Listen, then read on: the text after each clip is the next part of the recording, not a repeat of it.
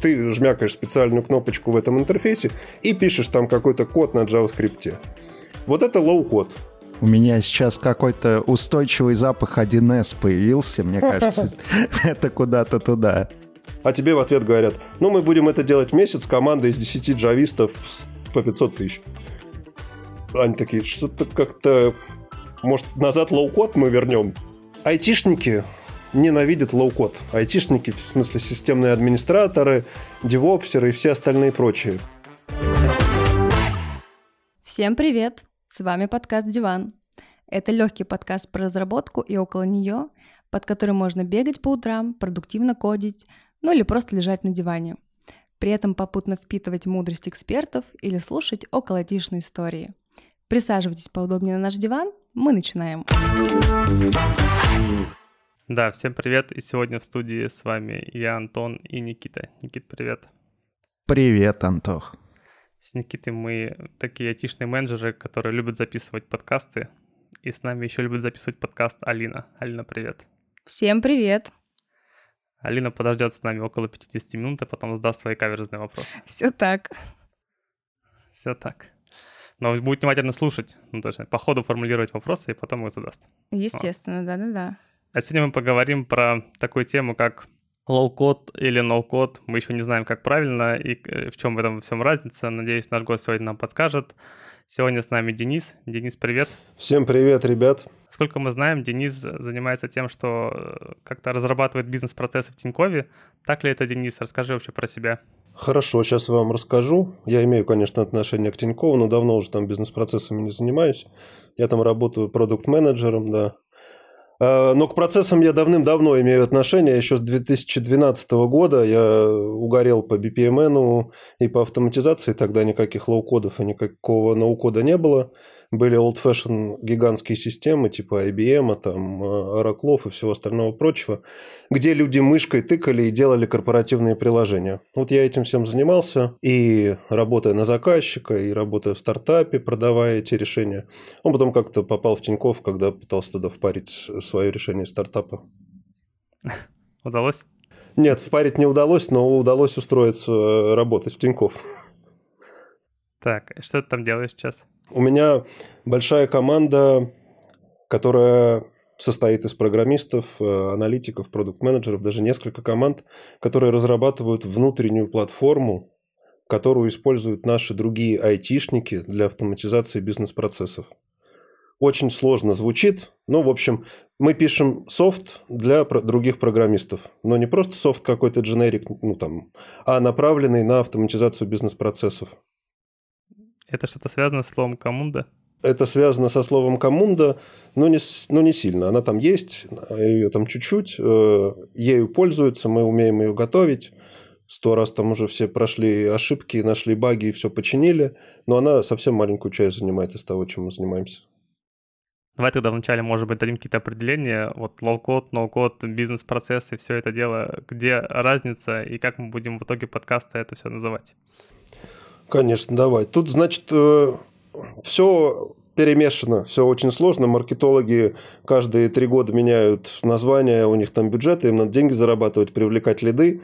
По существу это не менялось еще с, никаких, с каких-то там 90-х годов. Была такая, я не знаю, как вы помните или нет, я помню, была э, RAD, RAD IDE, это Rapid Application Development, что-то такое, э, штуковина, которая на Дельфи позволяет тебе накидывать формочки, писать под них э, код, ходить в базу и что-то там еще делать. То же самое было связано с сайтами.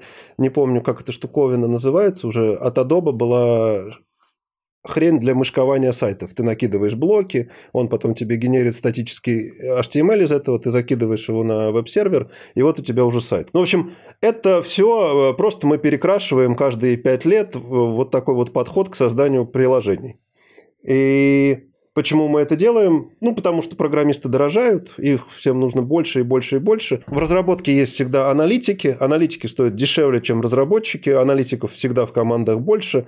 Они понимают, что нужно сделать. Почему бы не заставить их это сделать? Ну, они почему-то программировать не умеют, э, но но понимают, что нужно сделать. Поэтому все вот эти вот маркетологи, все разработчики, вендоры говорят, у нас есть супер tool, который любой аналитик берет, понимает и за два дня в нем создает приложение корпоративное. Это, можно сказать, э, определение low-code а. То есть это набор приложений, который позволяет с помощью графического интерфейса тебе савтоматизировать какую-либо деятельность. При этом что это значит савтоматизировать? В конечном счете у тебя либо мобильное приложение, либо браузерное приложение, в котором у тебя есть какая-то формочка, возможно, последовательность формочек, ты ее заполняешь, ну, например, там какой-нибудь запрос на командировку, да, вот ты хочешь, чтобы у тебя в организации люди могли э, писать заявки на командировку. Это все как-то согласовывалось, э, покупались билеты, выделялись командировочные, люди ехали, возвращались. Вот ты рисуешь бизнес-процесс, то есть последовательность вот этих формочек и действий, которые разные люди делают. Потом проваливаешься в каждый конкретный квадратик, расписываешь, что именно там надо заполнить. Ну, например, если мы говорим про командировку, то ты, когда заходишь в эту командировку, ты должен указать, кто ты, куда ты едешь, на сколько дней, э, какой тебе там нужен, не знаю, такси, э, всякая такая вот ерунда.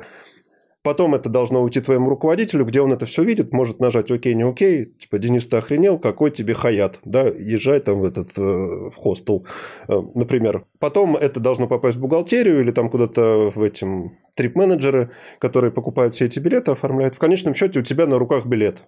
Ты как потребитель вот этой штуковины, ты просто заполнил, что тебе нужно, через два дня тебе на почту упал билет, ты кайфуешь. Это сделали аналитики, потому никаких там джавистов по 500 тысяч в час нету, поэтому организация тоже кайфует. Это мы поговорили про low-code, а no-code, или он там? Ну, это похоже очень сильно, на самом деле. В лоу-коде у тебя есть возможность провалиться в какое-то средство разработки и написать что-нибудь, как правило, на JavaScript или на каком-то там Groovy, на чем-то вот таком. Что ты можешь там захотеть написать? Ну, например, ты создаешь формочку, и тебе нужно в этой формочке дату командировки указать. По умолчанию эта формочка – это просто дата. Она может быть любая во времени. Глупо иметь возможность э, запросить командировку в прошлом. Да, поэтому, очевидно, тебе в формочке нужно ограничить, что нельзя командировку в прошлом оформлять. Кроме того, мы, например, знаем, что у нас там бюрократические какие-то процедуры, они занимают кучу времени, поэтому бесполезно подавать заявку на командировку на завтра или на послезавтра. То есть, как минимум два дня нужно. Вот чтобы сделать сделать, чтобы в поле было ограничение по дате на два дня от текущей, то тебе нужен JavaScript. Ты жмякаешь специальную кнопочку в этом интерфейсе и пишешь там какой-то код на JavaScript. Вот это лоу-код. Иногда, иногда ты хочешь подергать, например, в этом бизнес-процессе апиху Aviasales а, например, да? Э, то есть у них есть какая-то там апиха, которая возвращает цены, и вместо того, чтобы ждать, пока trip-менеджер тебе что-то там согласует, можно сделать так, что автоматически подергается апиха, ты выберешь, э, которые тебе понравились билеты. Вот само дергание этой апихи, скорее всего, ты напишешь на питоне или на JavaScript, и это будет тоже кусочек лоу-кода. Ну, как бы код есть. У меня сейчас какой-то устойчивый запах 1С появился, мне кажется, это куда-то туда. Ну, они, безусловно, этих принципов придерживаются. У них, правда, немножко другое направление. У них все-таки больше про учет, про регистры, там, про все остальное. Вот ничего такого в лоу-коде нету. Каких там начислений двойных бухгалтерских записей ничем там не пахнет. Но в целом, да, в целом ты прав. Ну окей, смотри, а если вернуться вот к истории всего этого, я в своей памяти помню первое, наверное, свое столкновение с IT — это ЮКОС, я подготовился перед подкастом, посмотрел, что платформа появилась в 2005 году. Значит, я не совру, что где-то в пределах между пятым и десятым потыкался, будучи юным и интересующимся. Вот конструкторы сайтов — это то, с чего началось вот это, началась вот эта вся история low-code, no-code? Или было что-то еще, о чем я не догадываюсь или не понимаю, что это оно?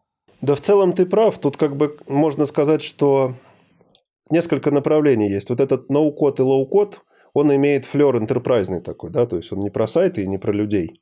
Он больше про корпорации, которым нужно автоматизировать какие-то внутренние приколы, как правило. То есть, например, э, ну, те же самые командировки, отпуска, заказ справок, прием сотрудников на работу, выдача доступов. Такие вещи, которые не являются сайтом в прямом смысле этого слова, скорее являются приложением. Поэтому они, мне кажется, с разных сторон нападали мы на этот фронт лоу-кода. пользователи в интернете шли по этим конструкторам, например, Webflow есть такой конструктор популярнейший, который я еще пять лет назад им пользовался и уже кайфовал от того, как классно они сделали. А есть вот э, лоукодные конструкторы какие-нибудь, Body Base, например, да, которые больше ориентированы не на сайты, а на внутренние инструменты. И они по-разному к этому движутся. Вот, то есть у них общего что? Что это визуальный конструктор, э, что ты можешь там наводить красоту, и что ты можешь формочки делать, и ты что можешь делать последовательность заполнения этих формочек. Ну, например, во Webflow у тебя огромная гора кнопочек, какой там пейдинг сделать, мерджин, какой бордер, э, как это называется, там бордер радиус, тень поставить, супер, ты можешь угореть по визуальному представлению. Например, в Bodybase у тебя ничего такого нету, потому что, ну, и не предполагается, да, что решая задачу с командировками, ты будешь угорать по закруглению границы этой формочки. Mm-hmm. Это не надо нафиг никому. А вообще есть какой-нибудь, э, какие-нибудь термины вместо low-code, no-code, чтобы это все время не повторять? Мы просто с Антоном при обсуждении этого подкаста, э, он задал хороший вопрос, как нам вообще называть вот эту штуку, и я решил, что прикольно будет у тебя спросить. Я спросил чат GPT, он мне дал странные варианты, типа э, низкокодовая разработка, вот такого рода вещи. Да, это в целом все можно просто лоу-код называть, все, оно все попадает под одно определение. Угу. Я думаю, что нормально. Ага, я понял. Так, ну а в твоей работе сейчас э, в каком виде вот эти решения все-таки встречаются непосредственно? Ну, помимо Camunda мы уже чуть упомянули, может... Э, Camunda... Вот большой Да, Camunda это вообще не сюда, совершенно точно. Моя миссия mm. прийти во все места, где мне доступно, и рассказать, что Camunda это не лоу-код и не ноу-код. Я про это вам отдельно расскажу попозже. У меня на работе лоу-кода нет. И ноу-кода нету. У нас есть гора джавистов, которые делают все четко и правильно, как мы хотим. Сейчас эм, объясню почему. Потому что мы переходим кратко к недостаткам всей этой движухи, э, всего этого лоу-кода. В чем недостатки заключаются? В том, что это приложение, которое хостится не пойми как. То есть ты не можешь взять и применить инженерные практики, которые тебе нравятся, которые у тебя приняты в организации, если они у тебя есть, да? Понятное дело, что если ты там сеть кальянных, то какие у тебя могут быть инженерные практики? Хотя, знаете, разные тоже сети есть кальянных. А, ну, допустим, небольшая сеть кальянных, у тебя нет никаких инженерных практик, а какая-то штука, которая автоматически на сайте куда-то там сама хостится, деплоится, тебе окей. Но когда у тебя через эту штуку начинают ходить заказы настоящие с деньгами, когда она начинает себя странно вести, и у тебя теряются заказы почему-то, или они медленно доходят, ты клиентам вовремя не подтверждаешь бронь, ты себе уже задаешь вопрос, что я использую какую-то штуку, которая непонятно как хостится, я не могу ее отдебажить по-человечески, поэтому зачем она мне нужна? И это один из недостатков лоу-кода в том, что он, как правило, хостится очень странно, да, ты не можешь его ни CI-CD, ни AB-тесты сделать, ничего не можешь сделать. И это, кстати, еще одна из point ов о применимости этого лоу-кода, он редко выставляется на клиентов, потому что он уродский, там нету border radius ов, вот этого всего, про что я говорил. А во-вторых, пускать через него настоящие прям деньги немножко стрёмно, потому что, ладно, у тебя там 10 заказов, ну, все, ну, опять же, да, средний чек какой-то там. Потеряешь один заказ, может, тебе страшно, а может, ты строишь дома частные и потеряешь заказ на 10 миллионов, и это совсем будет грустненько. Что еще с этим нельзя сделать? Лоу-код очень плохо тестируется, то есть это значит, что ты практически никак не можешь написать автотест. То есть ты можешь сделать, окей, в лоу-коде что-то классное, но тебе, чтобы это затестировать, потребуется автоматизатор какой-то бешеный, э, и стоимость воспроизведения автотестов для лоу-кода будет дороже, чем создание этого с нуля нормальным джавистом. Поэтому особо лоу-код никогда практически не тестируют. Ты прямо опережаешь наши вопросы. Что еще с лоу-кодом, какие проблемки? Из-за того, что производители этого софта, они делают все супер кастомизируемое, все супер дженерик, когда ты прям мышкой все-все-все накликиваешь, там нету никаких структур данных, там обычно какая-то MongoDB стоит, которая прям набрасываешь ты в онлайне структуру данных.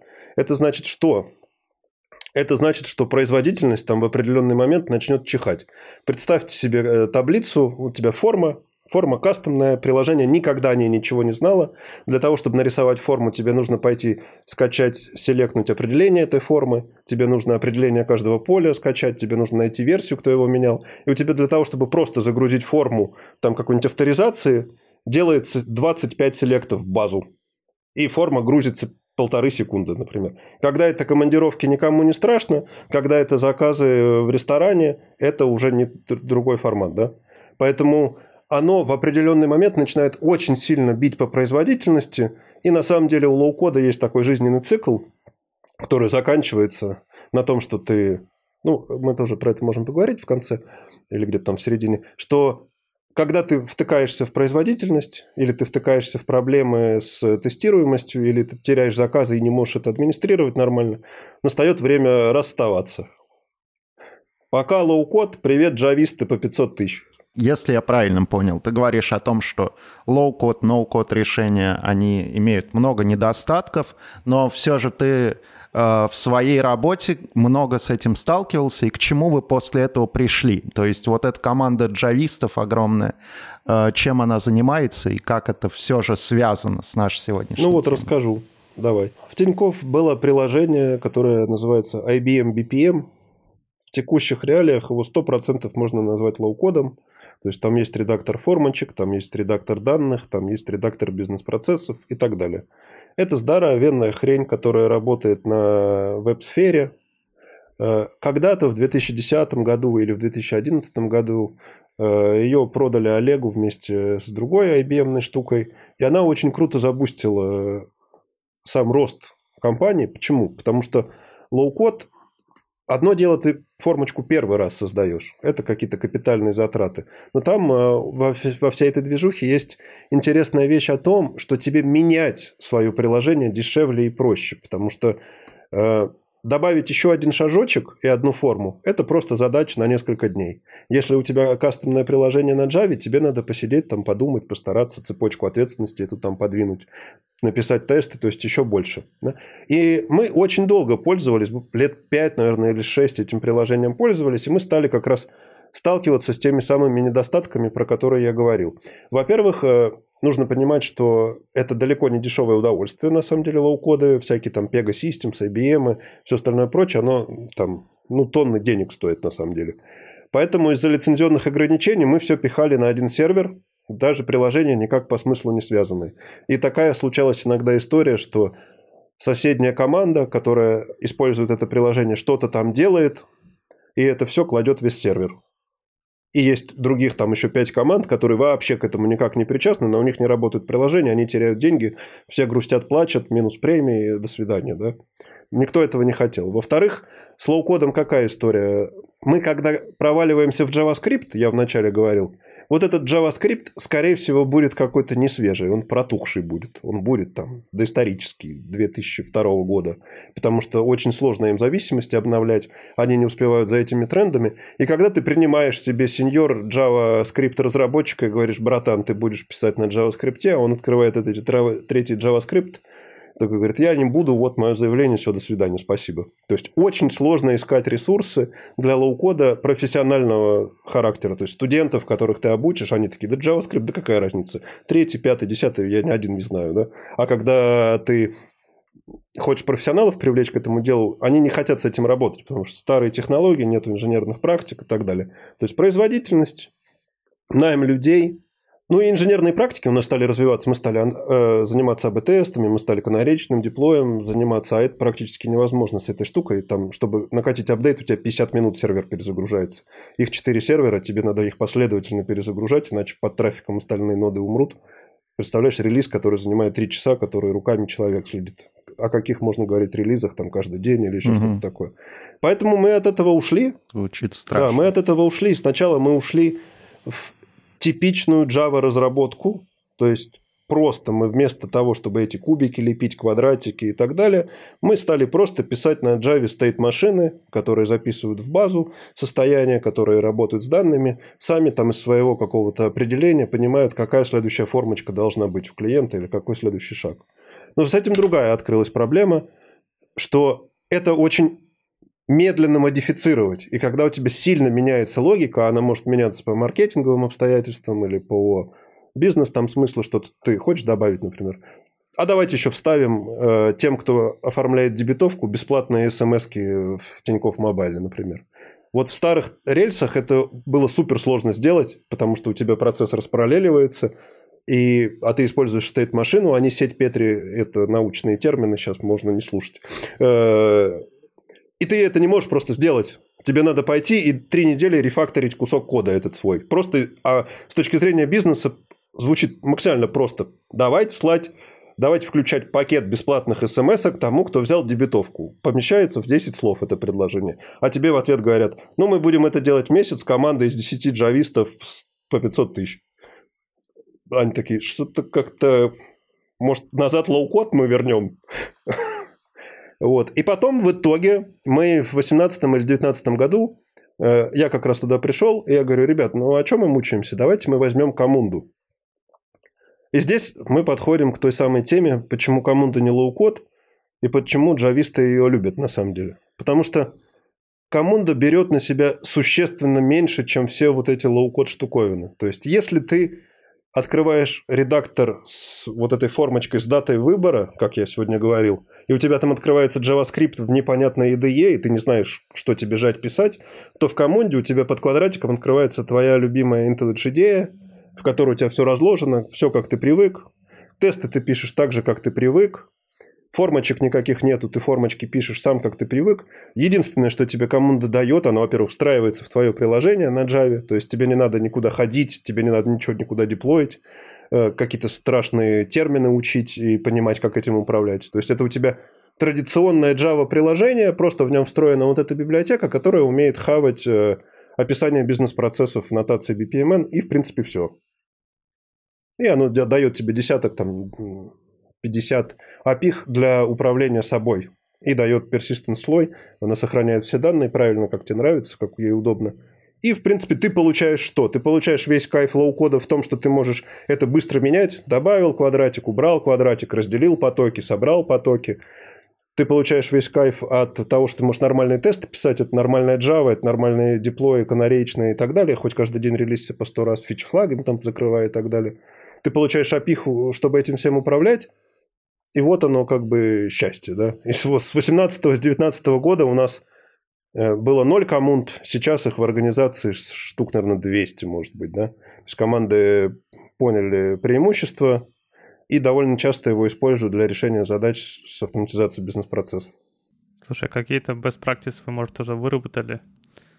Вот вы взяли команду, она была у вас одна, вы там с ней, ну, тоже, наверное, наелись чего-то, да, и со временем появились best practices, как с ней пользоваться. Расскажешь? Да, конечно, появились best practices, мы наелись всего, чего только можно. Мы даже ездили в Германию, хотели э, объяснить разработчикам, как они неправы, крепких 10 человек из России. почему вы не принимаете pull-реквесты с исправлением багов. Там есть свои нюансы в коммунде. Она, это, конечно, не волшебная, не серебряная пуль никакая. Во-первых, пункт номер раз. Нужно очень хорошо понимать BPMN. BPMN – это нотация для описания бизнес-процессов. Это вот стандарт международный, который консорциум OMG придумал в 2012 году, BPMN 2.0. Это он состоит из двух частей. С одной стороны, он описывает визуально, как картинки выглядят. Это все бизнес-аналитики знают, понимают. Но не все бизнес-аналитики знают, понимают, что на самом деле это XML. То есть эти картинки сериализуются в XML по определенным правилам. А, Команда очень сильно этим правилам следует. Наверное, единственный движок, который я знаю, который практически все эти XML правильно исполняет. Это что значит? Это значит, что если ты BPMN не знаешь, то из команды ты сделаешь фигню. Да? То есть ты не сможешь там по-человечески все сделать. Ну, то есть ты будешь какие-то лишние символы использовать или неправильно их использовать, будешь плеваться, у тебя все будет неправильно работать. Поэтому надо знать очень хорошо BPMN, поэтому мы там свой курс внутренний запустили, у нас там более-менее расписано, как символы работают, с чем. Потом, значит, какой момент второй? Э, Camunda горизонтально масштабируется, но за счет базы данных, поэтому ты должен очень хорошо уметь с Postgre работать, если ты собираешься большой трафик запускать в Камунду. Почему, например, на low-code е, ну, я уже говорил, э, стрёмно делать какие-то вещи, где у тебя большой трафик, типа тысяча заявок на кредитку в день или там 10 тысяч.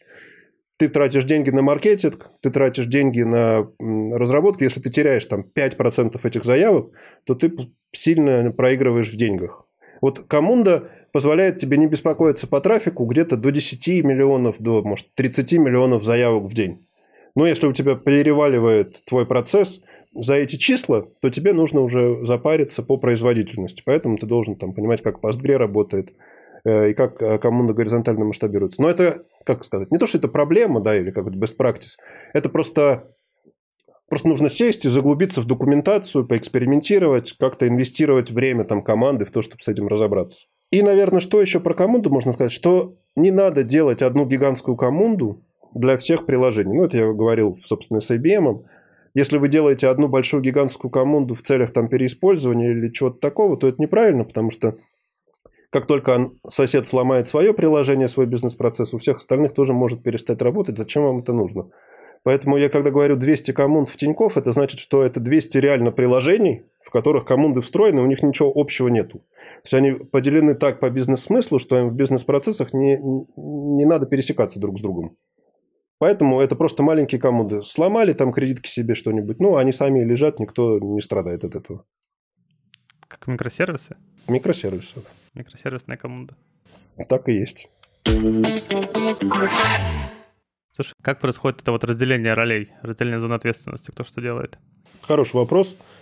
Работа аналитиков заканчивается на правильно составленной BPMN-схеме. То есть, что подразумевается? Что у разработчиков и у аналитиков, вот есть вот этот стандарт BPMN, про который я говорил, там прям в первом абзаце написано, что BPMN – это мост между IT и бизнесом, и это способ договариваться о том, как работают наши приложения, как работают наши бизнес-процессы. Если сесть и подумать над тем, что значит мост между IT и бизнесом, то можно прийти вот к такому выводу, ну, по крайней мере, я пришел, что мы не пихаем на схему тех элементов, мы, мы айтишники, да, мы не пихаем тех элементов на схему, которую не понимает бизнес. Бизнес не пихает на схему тех элементов, которые не понимают айтишники. Вот у нас есть договоренность о размере этого квадратика. Что мы в него вставляем, какой смысл мы понимаем. И когда мы эту договоренность соблюдаем, и мы берем системного аналитика или бизнес-аналитика, он рисует эту диаграмму, исходя из этих понимания из этих договоренностей и отдает программисту. Эта диаграмма сама по себе бесполезна без работы программиста, потому что программист должен расставить куски кода, которые в нужных местах надо вызывать, расставить переменные по этим квадратикам и, как правило, написать автоматизируемый тест на то, что нарисовано.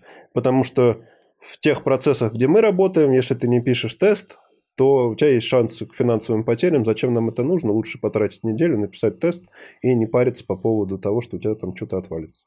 Поэтому выглядит весь этот флоу очень просто. Аналитик сидит, рисует BPMN-ку, до какого-то состояния он ее доводит, когда ему вся логика там правильно отображена, потом он ее отправляет программисту, или они вместе созваниваются, программист задает какие-то уточняющие вопросы, Потом говорит, все окей, э, спасибо, берет эту BPMN-ку, расставляет куски кода, пишет тест, складывает в свое приложение, и эта штука едет на прод. В конечном счете визуальное ее представление остается примерно таким же, как нарисовал аналитик, но оно обвешено всеми айтишными делами внутри, поэтому оно работает. Есть блок в команде, и он должен там создавать какую-нибудь сущность в базе, я не знаю, магазин новый, который будет транзачить. И, допустим, в разных процессах может этот квадратик быть необходим. Аналитик один нарисовал вот здесь, другой нарисовал вот там. Как здесь дублирование какого-то избежать? Процессы бывают похожие. И вот э, как вы с этим работаете? Или вот этот вот контракт у вас э, программисты смотрят и такие, а, это уже было там, давайте мы схему там переиспользуем другой там под процесс. Хороший вопрос. Два способа есть решения этой проблемы, но на самом деле, ну да, два. Один заключается в том, что мы на уровне кода используем, как ты говоришь, да, программист видит квадратик, он говорит, так я уже писал этот квадратик, и берет, просто переиспользует функцию, которая уже существует. То есть в BPMN, в команде это возможно, что у тебя на квадратике вызываются те же самые функции, которые один раз написаны. Поэтому это даже очень удобно. Если ты правильно так нарезал свои функции, то тебе удобнее и быстрее потом надо будет составлять эти квадратики. А бывает второй вариант. Из-за того, что мы команды разделяем по командам, и мы не даем им повода для пересечения, ну, представь, что есть какой-нибудь регистрация партнера и выпуск эквайринга для партнера. Это две команды, которые, ну, интернет-эквайринга подключения, которые никак не связаны друг с другом, но, тем не менее, им нужно создавать этого партнера и создание этого партнера будет одинаковое. Вот у нас под такие большие предметные области есть отдельные сервисы, которые со своей бизнес-логикой, со своими правилами, И эти две команды в квадратиках подключаются к одному сервису, который часто еще и третья команда разрабатывает, назовем это партнерская команда. И получается, переиспользование достигается уже не на уровне команд, а на уровне архитектуры того, как мы строим наше приложение. Угу. А не приводит ли это к появлению таких новых ролей, типа вот аналитик, который умеет в команду, назовем его там low-code аналитик, не знаю, и аналитик, который в нее не умеет, или там продукт пришел, рассказал свою бизнес-идею. Я не хочу ничего рисовать. Ну, я бы не сказал, что рисование это как-то сложно или как-то много уж сильно времени занимает. Наоборот, все с воодушевлением относятся к тому, что ты можешь не только фри-текстом написать там 15 буллетов, но еще и что-то нарисовать и показать. Поэтому я с таким не сталкивался, что такие есть проблемы. Часто они бывают заняты. Да, и это уже другой вопрос. Ну, тогда мы, тогда ничего страшного нет. Берет программист и по текстовой постановке рисует эту BPMN-ку и показывает, говорит, смотри, я вот то, что ты сказал, я перевел в картинку, давай с тобой пробежимся. Ну, бывает всякое разное. Слушай, я как понимающий менеджер не могу не сказать, что периодически приходят люди и говорят, что дайте мне что-нибудь, только не Камунду. Ну или там только не low-code какой-нибудь. Хочу просто писать код, не хочу видеть эти квадратики. Как с мотивацией боретесь, чтобы ребятам нравилось это делать? У нас была только один раз такая история. Я э, руководителем тоже работал. Ко мне пришла девочка, как же ее звали, я уже не помню. Она пришла, говорит, Денис, я тут хотела делать э, highload, а тут квадратики твои передвигаю. Ну, нахрен, короче, я увольняюсь. Говорю, ну, очень жаль. Мы тогда плотно взялись за голову и подумали, как этого избежать, потому что угроза ну, как, жива, подтверждаема фактами. И мы пришли к выводу, что э, почему ты можешь с таким сталкиваться? Потому что правильно приготовить команду супер сложно. С вероятностью 99,5%, не знаю, можно у вас говорить на подкасте или нет, но ты обосрешься, если ты с улицы пойдешь и просто будешь делать команду. Потому что там гигантская вавилонская библиотека, там типа 5000 страниц, форум из 10 тысяч постов, миллион всего этого дела, и ты не понимаешь, что же на самом... Как тебе свою задачу решить. То есть, это бесполезные знания, которые без проводника ты никак не получишь э, из них ценности для себя. Поэтому ты будешь видеть какие-то вещи, ты будешь такой думать, ну, прикольно, я ее заиспользую. А на самом деле через два месяца она тебя ночью разбудит, и у тебя упадет прот из-за этого. Ну, например, типичный пример с коммундой. Ты можешь сохранять переменные в базу коммунды прямо из своего кода, не объявляя их заранее. И у тебя есть возможность сохранить туда JSON, например. То есть у тебя какой-нибудь сервис, там, не знаю, конвертации валют присылает э, э, разницу, перевод валюты в рублях, например, ну, ты отправляешь туда в рублях сумму, он тебе возвращает в долларах, э, в фунтах, там, в чем-то еще таком. И ты прям этот ответ сохраняешь в базу команды и кайфуешь. Ночью пацаны с этого сервиса релизят апдейт, и они начинают возвращать не 3 валюты, а 23. Эта штука перестает попадать э, в командовскую базу, и у тебя ломается приложение, потому что ты зачем-то это сохраняешь, потому что нигде в документации команды или где-то, но на 47-й странице форума в вопросе, который вообще никак с этим не связан, написано, что так не стоит делать. Поэтому просто так взять, вот прочитать мануал, инструкцию и что-то сделать в команде, это практически нереально. То есть надо сразу, если вы, если вы нас слушаете и вы про это думаете, вам надо сразу готовиться к последовательным экспериментам. То есть, типа, мы сидим такие в каком-нибудь госбанке и говорим, нахрен все выкидываем и переходим на команду, вы обречены на провал. Надо брать последовательно, нарабатывать компетенцию. Вот мы с 2018 года этим занимаемся, и мы вот эти вот все-все-все нюансы знаем. И мы у нас были такие проекты, из которых мы выпиливали команду. То есть мы ее впилили такие на хапе. Уху, мы знаем все, как готовить. Потом она нас такая вот так вот на и мы такие, давайте ее убираем, она здесь не подходит.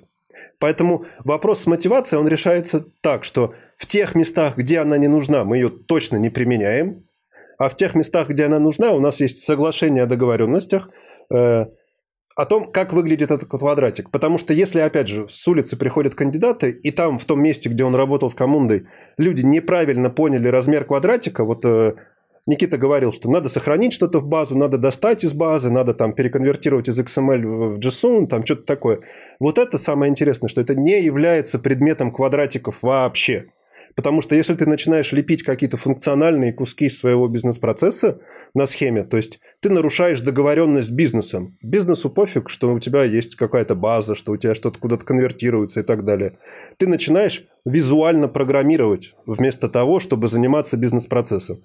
Вот представьте себе три квадратика. Зайти в базу, получить номер исполнителя, сформировать боди e-mail, отправить запрос по SMTP три квадратика, которые на самом деле с точки, бизнес, с зрения бизнеса делают ровно одну вещь. Они называются «отправить нотификацию сотруднику по почте». Вот мы в коммунде не делаем эти три квадратика потому что они сильно связаны друг с другом. Когда я их модифицирую, мне надо за ними тремя следить. Диаграмма становится гигантская. И я как раз так, как та самая девочка, которая в 2019 году пришла, сказала, я не хочу двигать эти квадратики. Мы посмотрели, какие она двигала квадратики. Да, действительно, мы налепили там огромную гору квадратиков, плотно связанных. Тебе просто больно за ними следить и больно с ними работать. И мы это переработали и пришли к выводу, что у нас квадратики должны быть повыше. Они, ну, по абстракциям, они должны какое-то законченное бизнес-действие делать. И тогда они на самом деле редко редко модифицируются. И вот прямо сейчас у нас работа с диаграммой у джавистов, ну, это может там 10%, может 8%. Да, то есть ты написал этот квадратик, но поскольку абстракция высоко взята, тебе, скорее всего, задача на изменение квадратика, на изменение кода внутри прилетает, чем на двигание самой диаграммы. Какой-то solid для квадратиков. Микросервис. Да, solid, да. Кажется, да. все заново изобретено. Не понял. А есть что-то, ну вот в этих процессах привычно для разработчиков? Там код-ревью, система контроля версий. Расскажи подробнее тут. Абсолютно все, о чем ты говоришь, все есть. То есть э, разработка под команду, если уж мы к ней перешли, она абсолютно никак не отличается от обычной разработки. То есть у тебя гид, у тебя merge реквесты, pull реквесты, у тебя ревью, все это дело есть. Ну, есть неудобство с тем, что вот эта XML, она, она плохо сравнивается в браузере, да, когда ты смотришь там э, div. Поэтому там мы там написали свой плагин, который тебе в этом в GitLab показывает просто визуально картинки подкрашивает, что поменялось. Ну, и то, на самом деле... Прям схему показывает? Да, да. То есть, типа, красным там красит то, что удалили, жел- mm-hmm. желтым то, что изменили атрибуты, зеленым то, что добавили новое. Open source надо, надо такой плагин, мне кажется. А он, по-моему, и, и выведен в open source, кстати, для GitLab. Ну, вы мне напомните, я, мы, я попрошу, ребят, могут выложить. Окей, okay, окей. Okay. То есть я правильно понимаю, что у основных типа low-code решений такого ничего нет, и именно поэтому они там сильно проигрывают? Да. Ничего такого нету, потому что там главный потребитель аналитик. Аналитики не знают, что им это надо, они не понимают преимущества этих вещей. Ну, о чем говорить, да, если ты тест написать не можешь. Вот я сижу, делаю финансовое приложение какое-нибудь, я не могу тест на него написать. Я, у меня столько было ситуаций в жизни, где мы с финансами были связаны. Я, я сначала в финансовых приложениях пишу тесты, а потом уже код, потому что, ну, его нафиг. А что по администрированию вот этих систем? То есть как они деплоятся? Живут они в CI/CD так же, как обычное приложение? Э, как развертывается вот та же админка Камунды, в каком виде у вас администрирует Камунду, это отдельные инженеры или это обычные э, инженеры инфраструктуры, DBA и тому подобные люди? Сейчас расскажу. Тут у тебя два вопроса, Камунда и не Камунда. Давай про лоу-код. Тот лоу-код, ага. который я видел, например, Elma BPMN, э, или там OutSystems, или Comindware, или там какие-то там еще, там IBM, старой версии, возможно, Pegasystems. Там деплой выглядит очень просто. Ты как аналитик сидишь, рисуешь какую-то версию процесса, у тебя есть кнопочка «Сохранить эту версию процесса». Это все единый UI, никаких тебе git-команд, ничего такого нету. Ты ее сохраняешь, у тебя рядом есть кнопочка «Отправить этот процесс на какой-то из серверов». И, например, ты там, у тебя есть список этих серверов, ты выбираешь список, нажимаешь «Отправить». Там что-то происходит, куда-то там что-то какие-то бегают динозавры, там э, у тебя загружается это все, и попадает оно в итоге на тот сервер, и все. То есть это не автоматическая никакая штуковина, э, тестов нету посередине никаких. Это волюнтаристское решение конкретного аналитика. Да? Во многих там решениях э, есть какие-то там права на то, кто может деплоить на какой сервер. Например, нельзя деплоить на прод просто какому-нибудь пользователю, которого только вы вчера завели. Но в целом это выглядит примерно вот так. Я знаю, что некоторые из этих решений, они двигаются немножечко в сторону гита, То есть, например, не помню, кто из вендоров, из тех, кого я перечислил, у них есть такая приколюха, что они метаинформацию о бизнес-процессах уже отливают в гид, и когда у тебя происходит там смена версии процесса, они это отливают как э, изменение кода и как pull request. И по существу с определенными приседаниями ты можешь оттуда скачать эту версию и восстановить нужную из гита. Плюс ты в гите видишь, получается, кто что менял. Но по-прежнему у тебя нету мерджа, и по-прежнему эта штука только редонли для истории изменений на самом деле. Но Поэтому... правильно правильно ли я понимаю, что решение может считаться ноу-код, если ему все-таки требуется какой-то админ, потому что даже если там гид какой-то сзади базы, то есть все равно кто-то должен настроить инфраструктуру вокруг решения. Да, конечно. Это с любой программой так связано. Если у тебя какая-то браузерная штуковина или десктопная, которая где-то хостится, и какие-то там приложение тебе позволяет создать. Там по-любому есть база данных какая-то, там по-любому есть сетевые доступы какие-то, там по-любому есть какая-то ролевая политика, которой ты имеешь доступ, да? И получается, кто-то это должен сделать. Но другое дело, что в лоу-коде часто это все так э, популяризировано, удобно там с всплывающими какими-то там кнопочками, подсказочками, что даже часто это тот самый аналитик, который этот лоу-код заказал, он сам все это и настраивает себе, и свое, у него там свое царство. Кстати, это прикольная тема, на самом деле. Айтишники ненавидят лоу-код. Айтишники, в смысле системные администраторы, девопсеры и все остальные прочие. Потому что в кубер не запихнуть, в докере не работает, нужна винда какая-нибудь странная, нужны какие-нибудь сетевые доступы непонятные или файловая шара какая-то на самбе, которая никогда не поддерживается никуда. И частенько у них на самом деле, если вот в эту сторону уходить организационную, это прикольная тема, Часто лоу-код покупают бизнес-подразделения. Они приходят к своим айтишникам, и они говорят, братаны, можно мне, пожалуйста, командировки савтоматизировать? Они говорят, можно, но через пять лет. Они такие, блин, а что так долго? Можно как-то побыстрее? Просто горят командировки. Мы бы, если бы сейчас автоматизировали, мы бы там 10 миллионов сэкономили в месяц на этих командировках. Они говорят, ну, у нас там замена САПа на 1С, там экономия 300 миллиардов на диапазоне 5 лет, извините мы ничем этим не будем заниматься.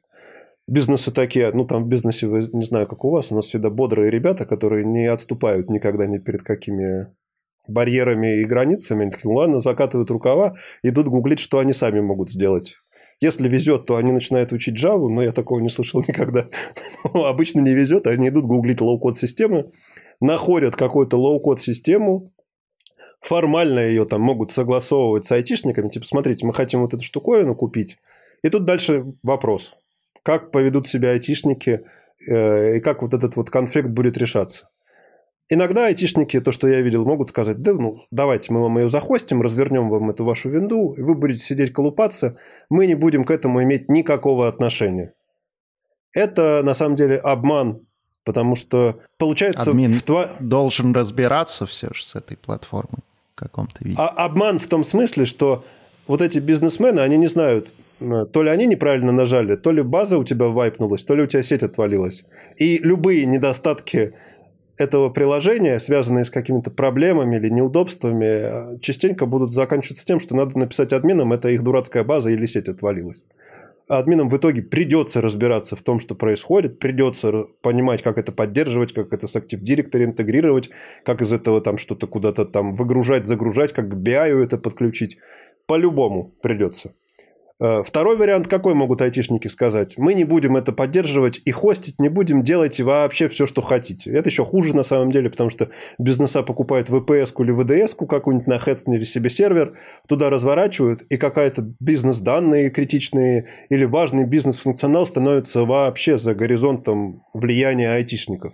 То есть там какие-то заявки ходят, какие-то командировки куда-то ездят, они про это знать не знают, да, они данные залить в BI не могут, они там VPN какой-то настроить для активации с Active Directory не могут, это в долгосрочной перспективе провал.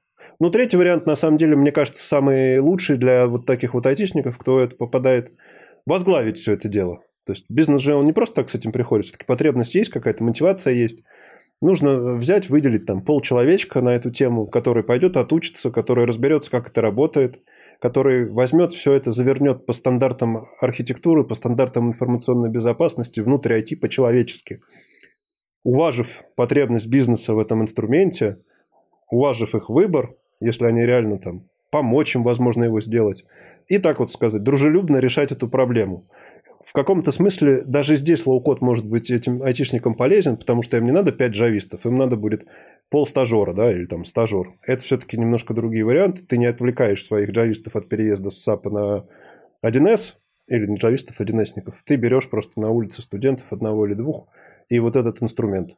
И вот ситуации такие, они лучше всего заканчиваются. Потом этот инструмент как-то адаптируется. В какой-то момент, если он становится жирный, он все равно под ответственностью IT, его можно переписывать по-человечески, потому что даже и дата какая-то накопилась для того, чтобы можно было экономику посчитать. А, типа, есть ли смысл нанимать джавистов там или еще кого-то на это дело. Поэтому администрирование, хотя как такая тема простенькая, она вскрывает вот эти вот конфликты того, как лоу-код покупают э, и как им управляют. А ты в начале моего вопроса говорил, что с Камундой не так, с ней действительно не так. С ней вообще да. не так. Ага. Никаких специальных ДБОшников, никаких специальных администраторов, никаких специальных СРЕшников. Все делает команда, которая разрабатывает это приложение. Деплой тебе CI-CD предоставляет, база тебе предоставляет твои базовые чуваки, ну, там, дебяшники какие-то, у нас в Тинькове это э, база как сервис есть. Ты заказал себе базу, она развернулась, да? Эм, ты можешь там заказать какие-то индексы и так далее. Но если что-то ломается, то ты сам с этим разбираешься. Э, что мы предоставляем в целом внутри для тех, кто использует команду? Во-первых, у нас есть админка, которую я в каком-то там далеком году написал. Она, кстати, open source, если вы про нее не знали, то я имею в виду наши слушатели, то вы ее скачайте. Она как, как пит, Э, только бесплатная и предоставляет больше функциональности, то есть как бесплатный кокпит. Люди получают в нее доступ по факту использования команды, потому что там стандартная API используется. То есть они могут администрировать свои процессы сразу автоматически из коробки после того, как команду за себя запихнули.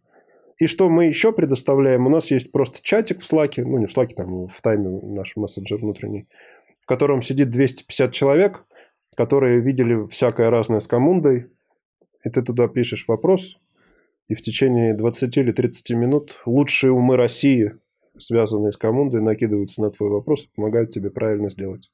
И на самом деле это большая ценность, как раз то, чего просто так на рынке ты никак не найдешь. Как я вначале говорил, коммунда – это 10 тысяч страниц. Когда ты можешь просто написать в чат и спросить, братаны, как мне быть в этой ситуации, тебе накидают примеров, тебе покажут ссылочки какие-то, скажут, мы делали вот так, то сразу твоя жизнь становится прекрасна, волосы мягкие, шелковистые. Слушай, Денис, вот ты, мне кажется, очень много рассказал проблем. Попробуй что-нибудь достать такое прям хорошее. Вот для чего лоу-код нужно прям? Хороший вопрос. Лоу-код очень классно заходит на этапе тестирования каких-нибудь идей, каких-нибудь гипотез.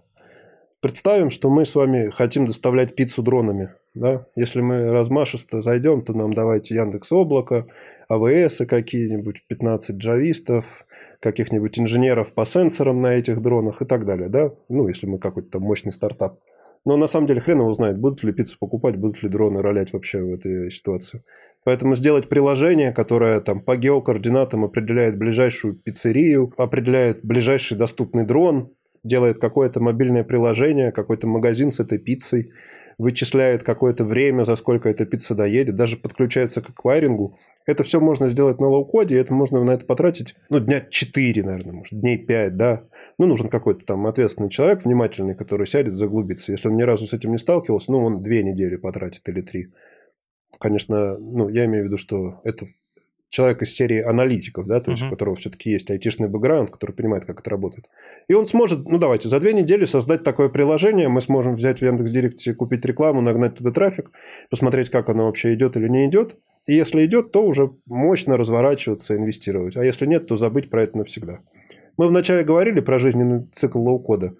Э, и тот же самый совет айтишникам, которые все-таки принимают к себе решение на лоу-коде и решаются с ним работать, надо сразу на старте ставить себе точку во времени, какой-то definition того, когда мы от low-code а отказываемся. Прям мы такие, ребят, мы завозим к себе low-code прямо сейчас, и мы знаем, что он нам сэкономит кучу времени. Вот сейчас на рынке такая ситуация, закрывается какой-то банк, давайте мы сделаем супер приложение по переманиванию специалистов банка, потому что их всех, ну, на рынок освободили, они выходят работать. У нас нету полгода для формирования этих формочек, потому что их разбегутся они просто, да, по всяким организациям. Поэтому мы для такой ситуации берем какой-то low-code, клепаем эти формочки, запускаем э, рекламу, собираем с рынка э, этих ребят, э, разработчиков, там, аналитиков. Через полгода этой возможности нет, мы выкинули этот low-code, закрыли нафиг и все, забыли про него. Либо вариант такой, что мы знаем, мы сейчас занимаемся этими командировками, количество людей растет, количество командировок растет – примерная производительность нашего решения на low-code е, она такая-то, судя по всему, мы пика ее достигнем через полтора года. Через полтора года мы замораживаем любую разработку на 3-4 месяца, или, если хотите, мы за не за полтора года, а через год начинаем разработку параллельного приложения, которое работает и все это автоматизирует, но уже по уму и красиво, и low-code ваш умирает. Вот это идеальная картина для айтишников, которые говорят, мы работаем с low-code ом, значит, что ты знаешь, когда он умрет. Если ты не знаешь, когда он умрет, то ты как бы в капкане. Неужто у него нет какого-то, знаешь, там, вектора развития? Например, там, через 10 лет э, пилот сможет сам оптимизировать свою программу управления самолетом. Что-нибудь такое. Ты не веришь? Знаешь как, э, я, знаешь, в, кон- в концепции low-code а дело в том, что, и это, кстати, может быть хорошим вектором развития, это ящик с инструментами. То есть он за тебя не придумывает, чего ты от него хочешь. Да, возможно, у тебя появятся более интересные инструменты, и вместо молотка у тебя там появится какой-нибудь отбойный молоток со временем. Но все равно, если ты не знаешь, как его применять, то тебе будет сложно. Вот этот хайп с ChatGPT, например. Многие low-code системы впихнули его себе в квадратик и сказали, реально можете в ваших бизнес-процессах использовать этот квадратик, там какие-то intent ы туда отправлять, ответы. Угу. Но чтобы кто-то из этого что-то человеческое сделал, я не видел. То есть это был типа такой хайп. Поэтому мне кажется, что в будущем low-code точно останется 100%. Это невозможно игнорировать то количество денег, которое заливают, и как люди его покупают. Несмотря на все эти недостатки, несмотря на то, что я айтишник и получаю деньги за то, что я программирую ну, понимаете, да, что это конкуренты мои на самом деле. Я абсолютно уверен, что он будет развиваться, но он должен Э, уходить в сторону качества, да, он, уходить, он должен уходить в сторону того, чтобы гарантировать свою работоспособность, чтобы быть понимаемым для айтишников, чтобы разворачиваться в Kubernetes е, чтобы работать по всем айтишным стандартам. Вот как только какой-то low-code появится, который скажет, ребята, айтишники, я знаю, что вы существуете, я проработал с вами CGM, я разбираюсь, как вы деплоите, как вы делаете, я все это поддерживаю, вот вам миллионы документации, вот вам SDK, вот вам библиотеки – но работать на мне будут аналитики, то вот эта штука, она захватит мир, да, лоукодный мир.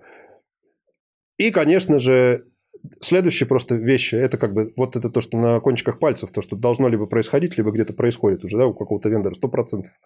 А дальше вот это наполнение инструментария вместо молотков отбойные, потом какие-нибудь роботы, которые сами ездят, потом там что-нибудь, ты просто в микрофон наговариваешь, говоришь, хочу командировки, он такой, а какие ты хочешь командировки? Сами тебе формочки рисуют, это тоже вопрос времени, потому что это уже существует. Microsoft выпускал какую-то там штуку для формирования сайтов по описанию, да, он прям тебе HTML генерирует. Ну, почему бы эту штуку не вставить внутрь э, рисовалки этой формочек потом там? Кто-то выпускал э, ну, где-то я видел, что ChatGPT тоже модель данных умеет формировать. ChatGPT даже BPMN файл умеет формировать. Я играл с этой штукой. Но он их просто плохо формирует. Дело в том, что XML файл BPMN, он большой, он длинный. А там 8000 токенов только в ChatGPT, поэтому там XML на это не вылазит. Но, тем не менее, это все со временем, я думаю, будет развиваться. Так что я верю, что весь этот low-code, типа, через 50 лет закончится тем, что ты сидишь в микрофон и рассказываешь, у меня есть вот такая вот идея, можно мне, пожалуйста? Ну, нет, хотелось бы, чтобы через 50 лет уже и в командировке не надо было ездить, чтобы телепорты работали. Окей, вместо Дениса с нами сегодня был VPN-процесс, да? Такой ответ. Нет, Дениса оставьте, пожалуйста. Зовите Дениса везде. Давай позовем еще Алину. Мы закончили свои вопросы. Спасибо большое. Алин, ты как? Да, я готова. Денис, э, у меня будет к тебе несколько вопросов, и Первый из них такой. А можешь поделиться самым запомнившимся переходом на low-code, no-code решение? Вот который у тебя прям больше всего в памяти отложился. Да, это тот первый процесс, которым я занимался. Я работал в организации, которая занималась проектной деятельностью, и там финансирование проектов заключалось в том, что команды подавали заявки. Они говорят, ну, нам нужно компьютер купить, нам нужно купить телевизор там на проект. То есть там были медиа-выставки, большие какой-нибудь МЭФ там или еще что-нибудь, там все это закупалось. Фактически процесс выглядел так, что ты просто в Excel заполняешь файлик, и этот файлик печатаешь и бросаешь под дверь руководителю. Он однажды туда приходит, у него там пачка этих файликов э, в бумаге лежит, он ее все читает, смотрит, ставит «да», «нет», «да», «нет». В итоге в чем проблема? В том, что руководитель не всегда в офисе, иногда ему на почту копируют. Ну, короче, там была очень проблема, это занимало много времени, было очень сложно считать, куда и сколько мы денег потратили. И было сложно еще и с поставщиками, кому мы забрали документы, у кого не забрали, за вот этими вещами следить. И тогда был просто мой первый проект. Я говорю, все, сколько можно это терпеть. Мы делаем нормальную систему, где ребята заводят свои заявки на покупку. Мы это все по статьям доходов, расходов э, раскладываем, отправляем в 1С. В 1С считаем акты и все остальное прочее. И в итоге за полтора года мы савтоматизировали не только расходную часть, ну это факты, да, расходов. Мы uh-huh. потом савтоматизировали план расходов. То есть перед стартом проекта ребята загружали и расписывали, сколько они на какую вещь собираются потратить денег. Потом мы савтоматизировали планы доходов через заключение договоров и коммерческие предложения. И потом мы савтоматизировали факты доходов через выставленные счета и закрытые документы в 1С. И у руководства в этой организации появилась полная, честная, прозрачная картина, которая показывает NPV всех продуктов, всех проектов, которая в реале строится в тот момент, как она есть. А ребята, которые покупают всю эту технику, стали заказы свои быстрее в несколько раз получать, потому что не надо ждать, пока тебе это все согласуют. Это было круто, я это делал один. Как раз в те самые времена я потратил просто какие-то бессонные сотни ночей, чтобы разобраться, что же такое BPMN и как это работает. Тогда еще никакого контента не было вообще в России на русском языке так точно. Это типа 15 год был или что такое. И я вот, проходя этот путь, я понял, как же сильно мне не хватает, кто бы меня за это мог провести за ручку, да. И я понял, что раз такого нет человека, то я хочу стать таким человеком для сообщества. С этого, кстати, начался мой YouTube-канал и Telegram-канал. Круто. Слушай, то есть, э, по идее, я могу прямо сейчас пойти там и воплотить в жизнь свою какую-то идею, например, не знаю, сделать какую-то удобную штуку для чек-лист подготовки к мероприятию или там подготовки к подкасту. Вот что мне для этого нужно и кто? Можешь, очень просто ты можешь это сделать. Например, тебе нужен сервис bubble.com. Угу. Ты заходишь, регистрируешься, берешь там триал, читаешь анбординговые материалы, где тебе объясняют, какие у них есть концепции, что такое страница, как данные создаются, как сделать, чтобы это выглядело. Тратишь на это часа два, наверное, или три. Э, в, ну, например, если мы про Bubble говорим, там очень классный анбординг, смотришь там видосики какие-то, Собственно, и часа через три у тебя будет красивая формочка, на которой ты сможешь кликать чек-листы, коллеги смогут видеть, кто что кликнул. Этот чек-лист можно будет куда-то там пошарить э, кому-то, с кем вы будете интервью делать, он может какой-то комментарий написать. Дальше уже дело за твоей фантазией, на самом деле. Угу. Спасибо, звучит как план. Слушай, и последний вопрос. Название нашего подкаста, оно и про диван, на котором можно сидеть, и игра слов про dev — это разработка, и the one — тот самый избранный, и в связи с этим вопрос. А скажи, пожалуйста, что в IT тебя драйвит и вдохновляет? Может, это какое-то там событие, повлиявшее на твое отношение к IT, или человек, который тебя воодушевляет? Прикольный вопрос. IT – это очень масштабируемый способ помогать людям. Одно дело, ты работаешь врачом, больше 40 человек ты за день не примешь, и то застрелиться захочется в конце рабочего дня. Но если ты делаешь какое-то приложение – или какой-то сервис, то оно может масштабироваться на десятки, на сотни миллионов людей. И поэтому ну, возможность помогать огромному количеству людей, вот что меня двигает в IT, поэтому я здесь.